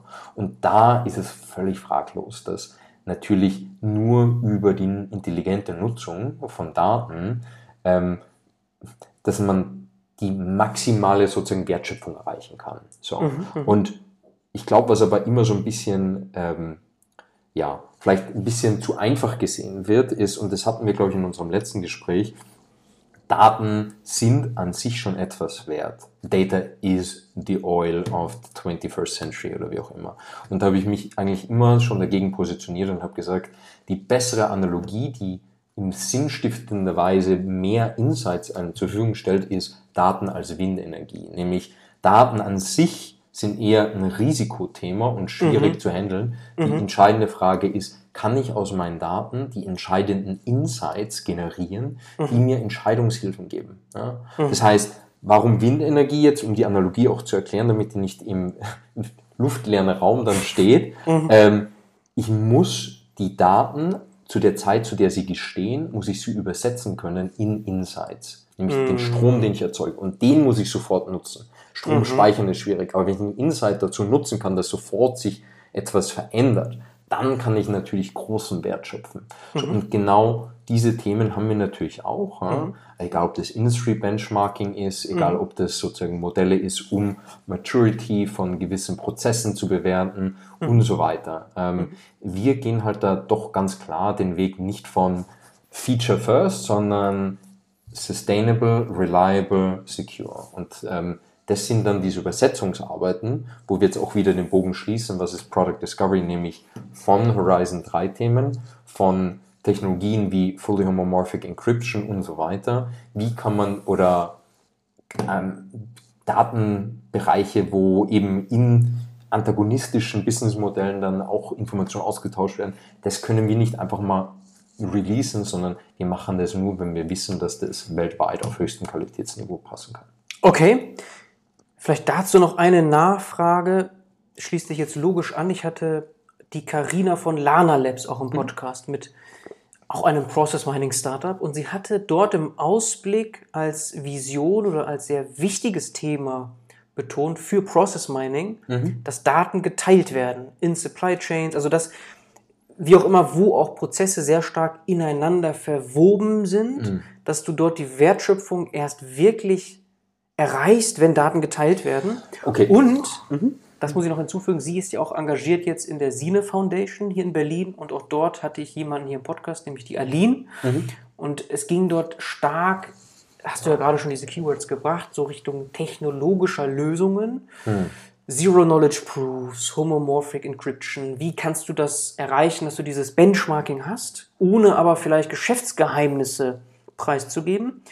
Und dann zuletzt der Boris von Siemens hat auch wieder diese Challenge erklärt für Siemens, für Maschinendaten letztlich, dass aber eben nicht das Technologische im Vordergrund steht, sondern eher das Rechtliche. Also die bauen mit Mainz 4 so eine Art mm, Legal Platform as a Service für Data Sharing an. Klar. SAP wird da eigene Experten haben, aber trotzdem wirst du etwas dazu sagen können. Genau, ich. also was Legal betrifft, ähm, da bin ich mh, hm, sozusagen, das ist nicht meine Abteilung, ja? ja. aber da haben wir natürlich in der ganzen Welt in über 170 Ländern ähm, Erfahrungen gesammelt und wissen, wie, wie wir sozusagen das äh, richtig aufsetzen. Okay? Es ist natürlich immer etwas gemein, wenn äh, in Abstinentia Kritik geübt wird, aber ich würde da jetzt schon nochmal zurückgehen und sagen, es geht nicht darum, Daten zu scheren, sondern mhm. es geht darum, die Capabilities aufzubauen, Daten zu verstehen und dann Veränderungen herbeiführen zu können. Warum? Nur weil ich in meiner Kohorte, mit denen ich mich vergleiche, gut bin, heißt es noch nicht, dass für mein Business das ein Erfolg ist. Also ich möchte ein Beispiel geben wieder zuerst als Analogie und dann werde ich es ein bisschen konkreter machen. Wenn ich jetzt äh, bei Völkerball oder Dodgeball irgendwie gegen äh, Zehnjährige spielen würde, gut, ich bin mir nicht sicher, wahrscheinlich würden die noch gewinnen, aber theoretisch, wenn du einen Profi äh, mit Amateuren ins gleiche Feld steckst, dann wie viel kann man sich dann sozusagen darauf einbilden, dass man dort gewonnen hat. Das heißt, du musst nicht nur Daten teilen und sagen, hey, ich habe sie verglichen, mhm. du musst auch verstehen, mit wem du dich wie und warum vergleichst. Mhm. Und vor allem, manche Bereiche sind mhm. vielleicht nicht wirklich differenzierend. Es mhm. kann, also ganz ehrlich, ich kann in der Rechnungslegung vielleicht in den in der untersten Perzentiles, nein, vielleicht nicht untersten, aber im untersten Bereich sein, mhm. wird es wirklich sozusagen den Unterschied machen, ob die Rechnung drei Tage früher oder später ankommt. Ich glaube, für viele Businesses stellt sich überhaupt erst einmal die Frage, in meiner ganzen Wertschöpfungskette, was sind die differenzierenden Komponenten, in denen ich wirklich gut werden möchte? Mhm. Und das alleine ist noch nicht für alle geklärt. Und es gibt auch Geschäftsmodelle, und ich, ähm, ich mag jetzt gar nicht sozusagen auf Einzelfälle zu sehr reingehen, aber ähm, Firmen wie zum Beispiel Coca-Cola nehmen wir wahr als sozusagen B2C, verkaufen Getränke, äh, stellen die in die Regale und wir sozusagen können es dann trinken. Ja? Also in eine Fast-Moving Consumer Goods Company.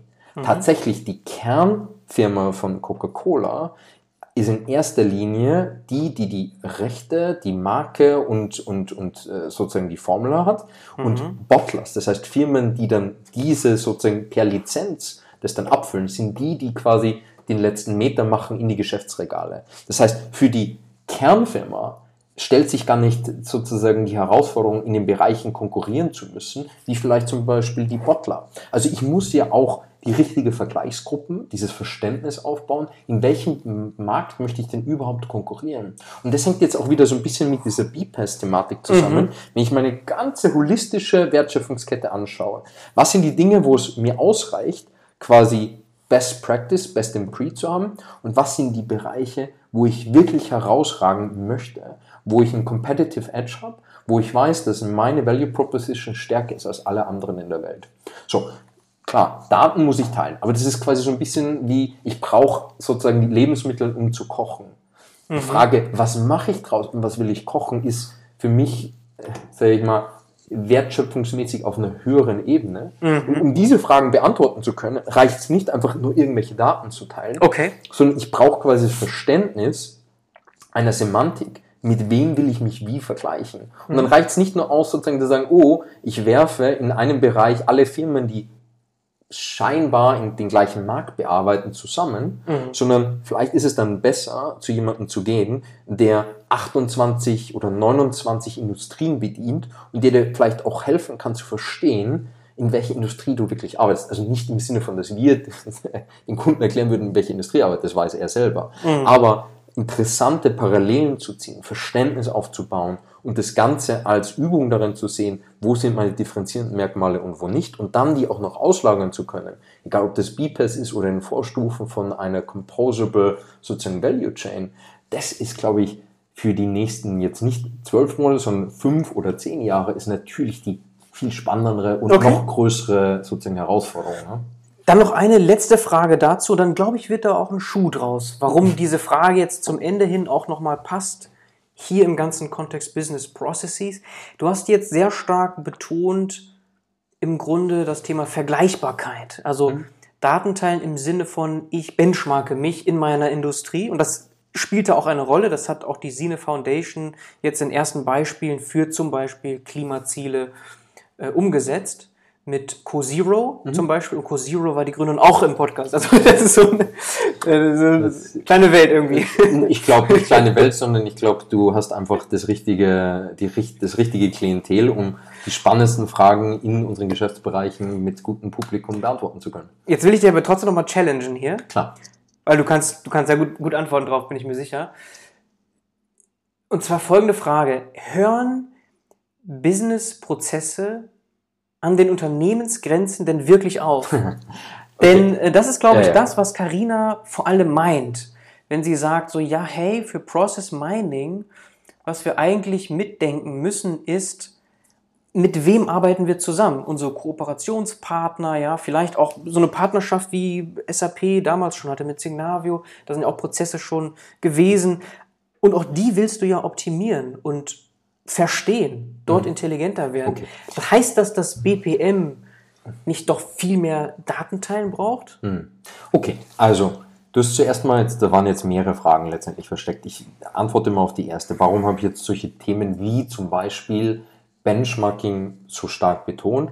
Das hat nichts damit zu tun, dass das der Be-all, End-all ein Thema ist, über das wir ausschließlich reden müssen, sondern ich glaube, es ist ein eingängiges Thema so wie eine Pflicht ja, und dann ja. gibt es einen Küranteil. Mhm. Kühe würden, ich glaube, wir von unserem Background her immer auch mit Automatisierung und mit smarten, datengetriebenen äh, Predictive Capabilities dann benennen. Okay? Ähm, das ist für uns natürlich auch ein zentraler Teil dessen, was wir erreichen. Aber das sind auch wieder Dinge, wo wir, weißt du, wir haben heute viel darüber gesprochen, dass momentan ein zentraler Punkt für die meisten unserer Kunden ist jetzt mal den Schritt in die Cloud wirklich zu gehen mit all seinen Herausforderungen. Mhm. Ähm, ich glaube, auch so gibt es ein Maturity Model. Du wirst nicht mit einem äh, Attention Network mit LSTM oder Reinforcement Learning starten, wenn du sozusagen noch nie was mit Daten gemacht hast. Also es gibt Kür und es gibt, äh, es gibt Pflicht und es gibt die Kür. So, dann das nächste ist, was bedeutet es im BPM-Bereich, wo sind da die Grenzen? So, und ich glaube, das rekurriert auch so ein bisschen, wie wir vorher gesagt haben, einen agnostischen Bereich auch bearbeiten können, weil wir verstehen, dass die Bereiche immer heterogener werden, dass die mhm. Businesskonzepte immer vielschichtiger werden, mit mehr ähm, quasi Knoten, also mit mehr ähm, Partnern und mit mehr, egal ob das Technologie, egal ob das, es wird einfach komplexer und vielschichtiger ja. und deswegen auch der Imperativ resilienter und besseres Verständnis über all diese Themen aufzubauen. So, für Businessprozesse bedeutet es, ja, dass wir eben, und da bin ich, möchte, also sage ich jetzt auch etwas, was gut zu uns passt, nämlich wir haben ja auch zum Beispiel einen Teil unseres Serviceangebots ist Experience Management mit Qualtrics, dass wir mhm. eben genau diese Bereiche auch reinbringen in unser Produktportfolio und sagen, es gibt sozusagen komplettes Journey Mapping. Mhm. Ähm, es gibt nicht nur die Prozesse, es gibt auch das Experience Management. Und mhm. wie kann man an welchen Teilen kann man jetzt zum Beispiel sowas mit einbringen? So, du hast jetzt mehrere Sachen genannt. Es, wir könnten jetzt mindestens zehn von wirklich spannenden Fällen damit reinführen. Also auch zum Beispiel so etwas wie, ich möchte jetzt, äh, also Documents. Ja? Es gibt noch unglaublich viele Teile der Value Chain, die oftmals auf geschriebenem Papier oder auf alten Dokumenten beruhen. Mhm. Die müssen wir irgendwie reinbekommen. Dann gibt es kontextuelle Informationen, also so etwas wie zum Beispiel, wurde ein Prozess ausgeführt von vielleicht jemandem, der gerade in der Firma ongeboardet hat, ja? mhm. oder von Experten, wo in der Welt, ja? in welcher Situation ja? hat der Hilfe und welche Leute haben sich daran beteiligt kontextuelle Information, dann das Experience Management, das wir schon genannt haben. Und also du kannst sozusagen dieses Bouquet aufmachen und mhm. beliebig viele Komponenten einfügen. Ja? Und für mhm. diese Herausforderung stehen wir eben jetzt auch. Und das ist auch, warum Product Discovery sich eben diese einzelnen Bereiche annimmt und sagt, wo haben wir die größte Value Generation für unseren Kunden? Also ist es Experience Management? Das wir zuerst reinbringen müssen? Oder ist es zum Beispiel ein Connector, der IoT-Devices einliest oder Augmented Reality-Daten vom Installateur, der bei irgendeinem ähm, Maschinenbauteil, Lift oder sonst was, gerade einen Service macht. Also es, es könnte ja viele Bereiche sein für viele Kunden. Wir wollen aber den ganzen Markt bedienen und deswegen müssen wir eben auch schauen, was ist es, was für die meisten Kunden den größten Nutzen hat und es dann einphasen über die verschiedenen Bereiche hinweg. Mhm. Und da kommt eben genau das, die Priorisierung, weil ähm, ja, es wäre einfach, wenn man unendlich viele Ressourcen und unendlich viel Zeit hätte. Mhm. Gib mir unendlich viele Ressourcen und unendlich viel Zeit und ich baue dir unendlich viele Features. Ja. Mhm. Traurigerweise haben wir das nie. Meistens ist die Zeit sehr begrenzt und die Ressourcen auch. Ja, dann kriegst du auch nicht unendlich viele Features. Ja? Und wenn du hier eine Priorisierung machen möchtest, dann möchtest du die Priorisierung so intelligent wie möglich machen und dann kommst du eben wieder zurück auf die Bereiche Feasibility, Viability, Desirability ja? Und dann eben einen phasenbasierenden Zugang, nämlich zu sagen, ich investiere in Schritten. Also am Anfang gehe ich quasi durch einen vielleicht einwöchigen Zyklus, präsentiert es den Stakeholdern, präsentiert es den Kunden und erst wenn diese Quality Gates überschritten worden sind, gehe ich von einer Discovery Phase in eine Lab Phase oder dann in eine Build Phase, damit ich mhm. eben genau dieses, ja, dieses Problem von nicht unendlich vielen Ressourcen und unendlich viel Zeit übersetzen kann in trotzdem das, was am meisten Impact hat, wird auch ganz oben äh, angegangen. Okay, okay. Das heißt, das ganze Thema Datenteilen, das ist ja riesig, Das würdest du aber nicht hier als eine große Priorität ansehen. Also nicht jedenfalls, wo du von seitens SAP jetzt massiv Ressourcen reinstecken siehst als Feature oder als sonst wie mhm. Lösung. Das, nee, das, so das ich glaube, so, so möchte ich nicht, dass das äh, äh, verstanden wird. Ich glaube eher, uns, für uns ist die Frage des Datenteilens weniger spannend, mhm. wie die Frage, was sind denn die Insights, die wir unseren Kunden zur Verfügung stellen müssen? Ja. Und dann sind Daten Mittel zum Zweck und nicht Selbstzweck. Mhm. Also Daten zu teilen ist einfach ist, wie soll ich sagen, das, das muss einfach passieren auf dem Weg. Ja. Aber nur Daten zu teilen ist quasi ein notwendiges, aber nicht hinreichendes Kriterium. Mhm. Das hinreichende Kriterium ist zu verstehen, was sind die Herausforderungen in der Transformation Journey, die unsere Kunden haben, mhm. und was sind die Insights, die am besten dabei helfen. Also nochmal, also sorry, nicht nochmal, sondern ähm, um das vielleicht nochmal von einer anderen Seite zu beleuchten es gibt so ein Phänomen gerade bei uns Data Scientists, ja, mhm. dass wir Metriken entwickeln und dann wird auf diese Metriken gepusht. Ja. Du baust ein Leaderboard und jeder will auf dieses Leaderboard hin optimieren. Ja. Und das ist, glaube ich, auch oftmals abgebildet in dieser Dichotomie oder in dieser Problematik zwischen Effizienz und Effektivität.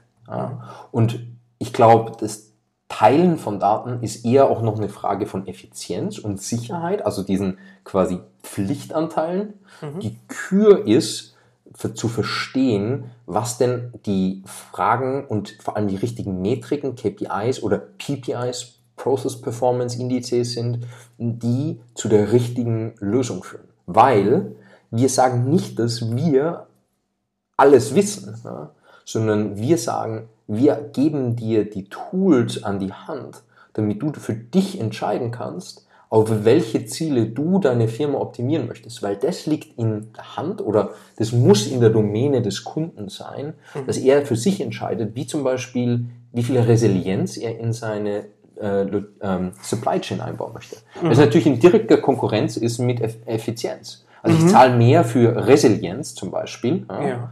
Ähm, aber das ist eine Entscheidung, die der Kunde trifft, die nicht wir für den Kunden treffen. Was wir aber machen ist, wir stellen sicher, dass mit den Daten, die zusammengebracht werden, wir die Insights zur Verfügung stellen können, dass diese zwei Fragen überhaupt gleichberechtigt miteinander sozusagen verhandelt werden können. Mhm, okay.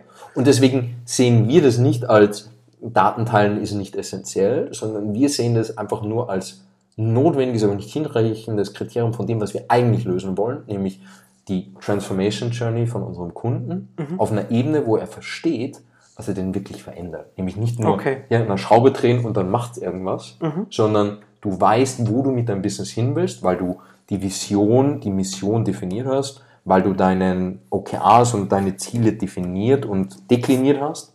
Und dann brauchst du die Technologie und das Enablement auf einer semantisch und sozusagen auch Interpretationsleistung inbegriffenen Ebene, damit du das in Doing übersetzen kannst. Und das ist dann von dieser ganzen Journey dann eben auch noch Komponente. Das Doing ist dann sowas wie ein Improvement Layer, der dir deine Wünsche und deine Reflexion und deine Analyse dann eben übersetzt. Okay, danke für diese nochmal breitere Erläuterung dazu. Dann will ich hier noch eine Frage stellen, so eine Außensicht jetzt darauf. Also SAP kann wachsen, indem die Umsätze pro Kunde steigen mhm. oder indem neue Kunden gewonnen werden. Das ist logisch, das ist bei allen so. Und wäre dieses Datenteilen-Thema nicht auch ein Argument, um neue Kunden zu gewinnen, so im Sinne von fast Netzwerkeffekte, dass du sagst so, hey, du bist noch nicht SAP-Kunde, du könntest jetzt hier in unserem System partizipieren, ähm, du könntest... Mhm.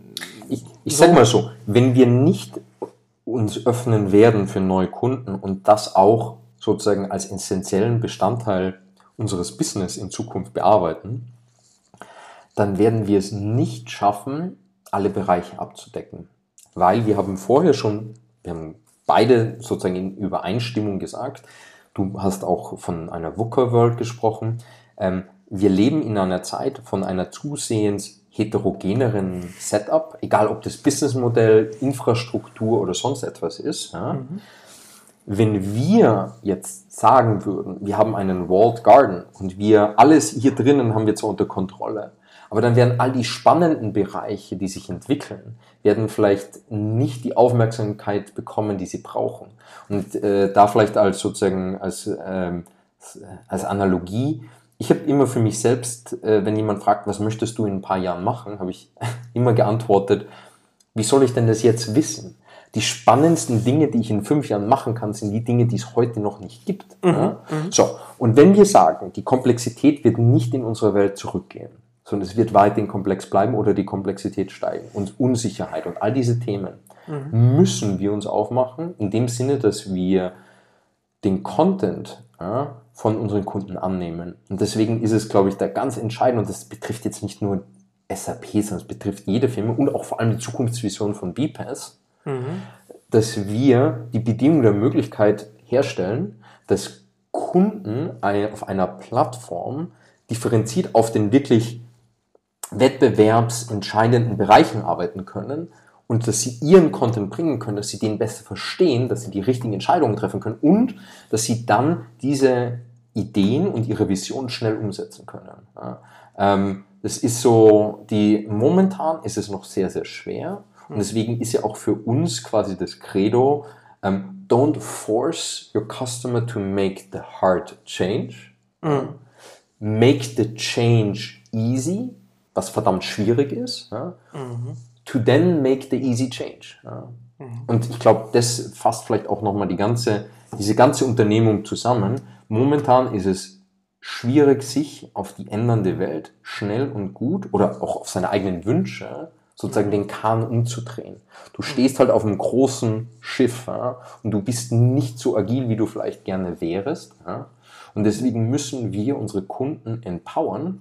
Und es geht über Daten klar, aber nicht nur. Deswegen mhm. sagen wir, es ist die ganze Journey von dem, was nehme ich überhaupt wahr, welche Signale, bis hin zu, welche Improvement Layer Artefakte habe ich. Also habe ich, habe ich RPA, habe ich Low-Code, No-Code, habe ich und so weiter, habe ich alte Konfigurationssachen und so weiter. Ähm, die müssen ja alle zusammenkommen, um das überhaupt lösen zu können. Und deswegen, ja, Daten, Taten teilen ist Teil dieser Journey, aber es ist die ganze Journey und ähm, das ist das, was den Wert schaffen wird und was vor allem die, uns die Möglichkeit gibt, ganz viele Businessmodelle zu unterstützen und, und auch schnell viel mehr spannende Dinge zu machen. Nämlich das, was wir heute noch nicht wissen, was in fünf Jahren wichtig sein wird. So, jetzt haben wir, glaube ich, ein sehr rundes Gespräch gehabt. Ganz viel. Das ist ein SAP. schönes Kompliment, wenn in Wirklichkeit ich einfach zu viel ge, äh, ge, geplaudert habe. Okay, da schneide ich ganz viel raus. Du hast, du, hast mich, du hast mich nicht zurückgehalten, deswegen es freut mich natürlich immer mit dir die Themen äh, zu besprechen, weil du da auch ein, ein Händchen dafür hast, da in die richtigen Fragen zu gehen. Ich hoffe, ich konnte ein bisschen was rauskitzeln, aber ich will jetzt dich nicht einfach gehen lassen, hm. ohne dich als Philosophen auch nochmal hier etwas zu fragen. Oh je.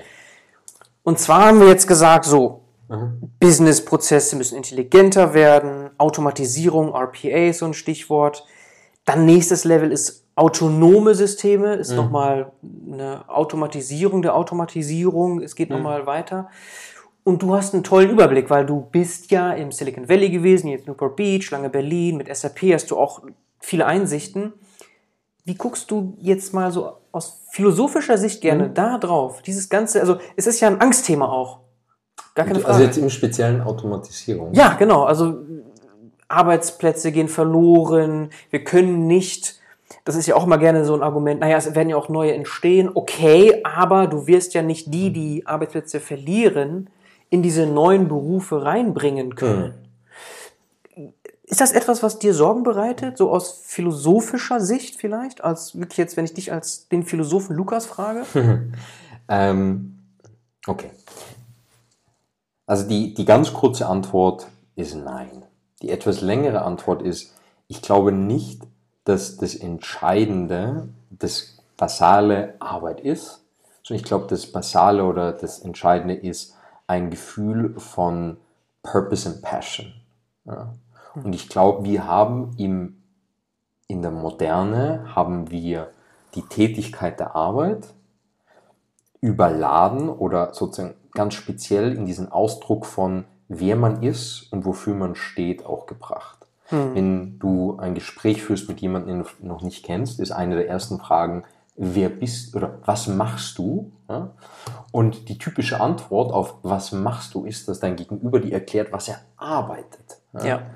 Und ich würde jetzt sagen, ist nicht eigentlich das Verrückte nicht, ob die Arbeit wegfällt oder nicht, ist nicht das eigentlich Kuriose, dass wenn ich jemanden frage, was machst du, dass der mir erklärt, in welchem Anstellungsverhältnis er mit welcher Firma welche Aufgaben macht. Wäre es nicht eher sinnvoll, dass wir in eine Welt kommen, wo, wenn ich jemanden frage, was machst du, er sagt, die Dinge, die mir am meisten Genugtuung geben, dort, wo ich am meisten Gutes für die Welt tue, ist A, B, C, D. Und ob das dann Familie ist, ob das ähm, größere Projekte sind, wie auch immer, das, das, vielleicht wollen wir das jetzt an dem Punkt dann auch gar nicht verhandeln. Ne? Aber ich glaube, dass grundsätzlich Arbeit in, in, in unserer Gesellschaft schon mal, sag ich mal, ein sehr spezielles Verhältnis oder bekommen hat. Das ist mal Punkt eins. Hm. Das nächste ist, wenn so wäre, dass wenn etwas automatisiert wird, dass Arbeit wegfällt, dann hätten wir spätestens in der Renaissance stoppen müssen. Ja? Ähm, und da gab es ja auch viele Bewegungen, die immer wieder versucht haben, entweder aus Innovation auszuscheren, also zum Beispiel wie die Amish, die eine, eine Religionsgemeinschaft, die irgendwie 18. Jahrhundert dann gesagt haben, so, an dieser Stelle ist uns sozusagen Technologie und Innovation genug. Ja? Mhm. Oder dass dann regelmäßig, wenn Innovationen kamen, gegen diese Innovationen äh, angekämpft worden ist. Also zum Beispiel das Wort Sabotage kommt vom französischen, ich glaube von Schuh, ja, der in die Maschinen geworfen worden ist, um die Maschinen anzuhalten. Ja. Und es gibt in jeder Phase, egal ob das Industrialisierung ist oder ob das bei den Webstühlen, bei den Dampfmaschinen oder zum späteren Zeitpunkt gibt, gibt es ähm, diese Konflikte und diese Fragen, ist es gefährlich, wenn wir automatisieren? Ja? Und ich glaube, dass und da, da, ist jetzt wirklich ein ästhetisches Empfinden, also es ist ein persönliches Wollen, es, äh, es ist in erster Linie. Ich glaube, es wäre schön, wenn wir mehr uns definieren würden über was ist schön, was, was gefällt mir und weniger über das ist mein Anstellungsverhältnis. Also ich sehe in Automatisierung eher die Möglichkeit, dass wir unsere Prioritäten und unsere Ziele neu diskutieren und neu ausrichten können. Mhm. Und ich glaube nicht, dass, dass Automatisierung für sich alleine eine Gefahr darstellt. Was die Gefahr ist, und das ist, glaube ich, auch wichtig oder fair zu sagen, ist, wenn ich diesen Veränderungsprozess, nämlich es gibt weniger Arbeit und es gibt weniger ähm, gleich sozusagen Arbeitsplätze, ja, wenn ich den auf die Welt werfe, ohne damit umzugehen, dann gibt es natürlich viele Leute, die in dieser Phase mal erst einen Verlust wahrnehmen werden. Mhm. Oder die Gewinne werden natürlich nicht unter Anführungszeichen gerecht verteilt. Ja. Weil es ist wie in der Physik ein Phasenübergang. Ein System verändert sich von einem Zustand in den anderen. Da passiert viel. Phasenübergänge sind immer das, wo am meisten ist, egal ob das Festkörperphysik ist oder irgendwas, wenn sozusagen mal zwischen zwei Domänen wechselt, passiert interessante Dinge.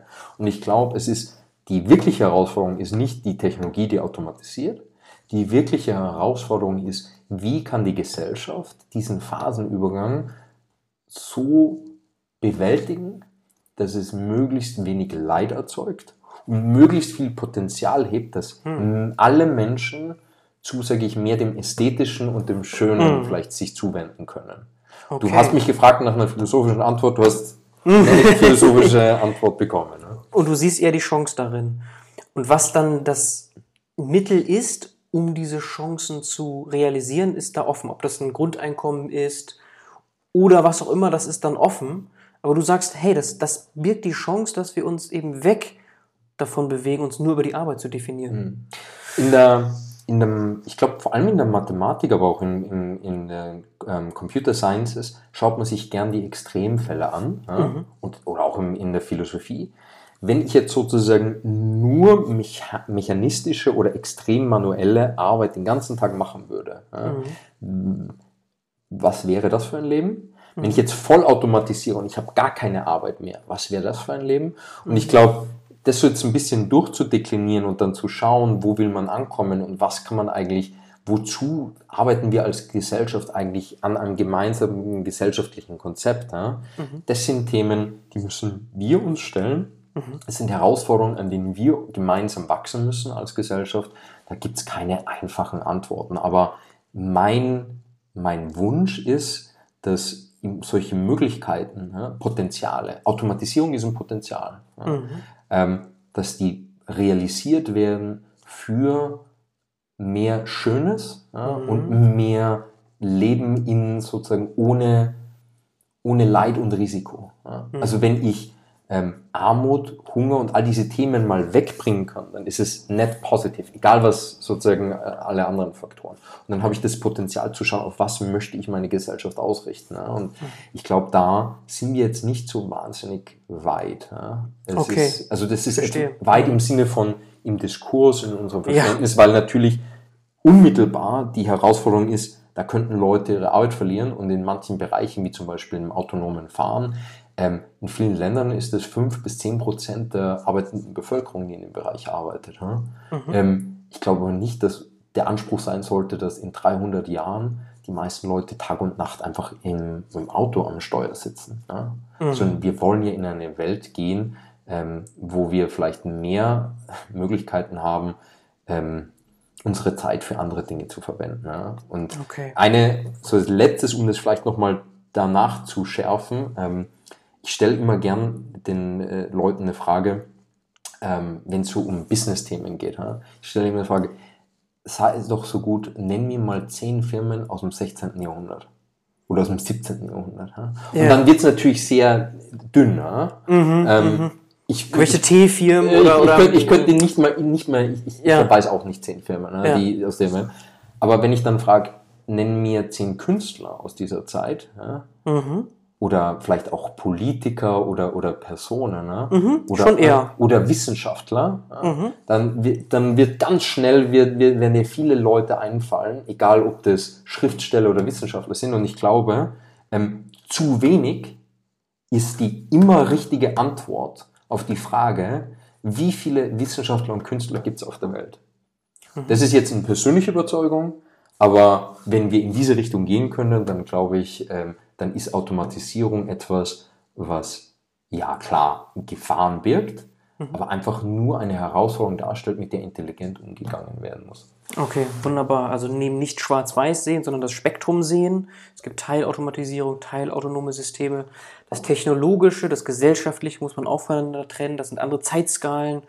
Und da siehst du dann auch die Chancen. Da gibt ganz viel Gestaltungsspielraum. Ich, ich glaube, das Wichtige, worauf man Acht geben muss, ist, Automatisierung bedeutet, dass es zu einer Verschiebung von quasi Potenzial kommt. Ob das Potenzial im Sinne von Gewinnen, Geld oder von Lebenszeit, mhm. das ist jetzt vielleicht gar nicht das, das Entscheidende, aber es gibt quasi einen Phasenübergang.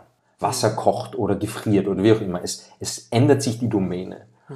Und man darf nicht in diesen Phasenübergang schlittern, ohne sozusagen die Augen offen zu halten, wer profitiert davon und wer leidet darunter. Mhm. Und dann muss es einen Diskurs geben und potenziell auch eine, eine Umwandlung von Potenzialgewinnern und Potenzialverlierern, dass man insgesamt als Gesellschaft diese Veränderung sozusagen nicht nur durchmacht, sondern dass man sie im Positiven nutzt. Mhm. Mhm.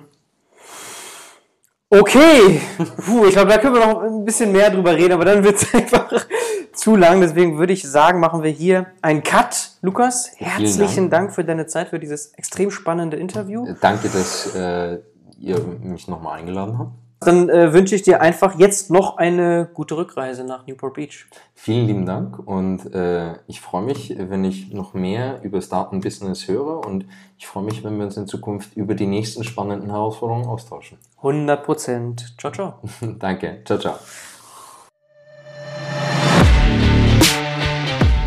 Wenn du dich für spannende und exklusive Jobopportunitäten im Datenbusiness interessierst, dann schau doch mal auf datenbusiness.de vorbei. Dort gibt es einen relevanten Newsletter. Selbst wenn du nicht aktiv auf der Suche bist, könnte das ja interessant sein. Natürlich ganz vertraulich und unverbindlich.